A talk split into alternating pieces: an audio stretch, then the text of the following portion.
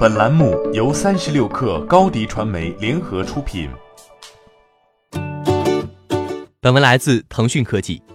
软银集团已准备了一套融资方案，这将获得 WeWork 的完整控制权，并进一步降低其创始人亚当·诺伊曼的影响力，以换取帮助这家共享办公空间初创企业缓解迫在眉睫的现金短缺危机。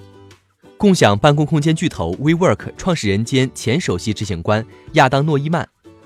一种可能的解决方案是软银提出的融资方案，另一种可能性是，熟悉摩根大通计划的人士指出说，WeWork 董事会已经与摩根大通商谈如何筹集数十亿美元的债务，这家银行正在与投资者就参与数十亿美元的债务交易举行会议。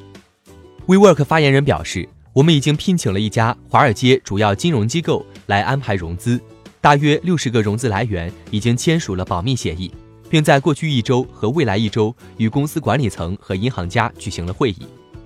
有些知情人士说，已经拥有 WeWork 三分之一股份的软银计划在新的股票和债务融资计划中投资数十亿美元。如果与软银达成协议，诺伊曼的大部分投票权将转移到这家日本企业集团，后者将在扭转 WeWork 业务方面发挥更大作用。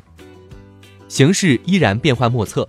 现在依然不能保证 WeWork。能与软银达成交易，或与银行达成债务协议，或者他是否会采取两种方案的折中办法？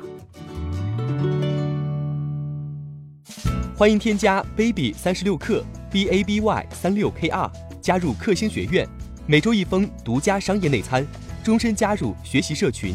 聊风口谈创业，和上万课友一起成长进化。高迪传媒，我们制造影响力。商务合作。请关注新浪微博高迪传媒。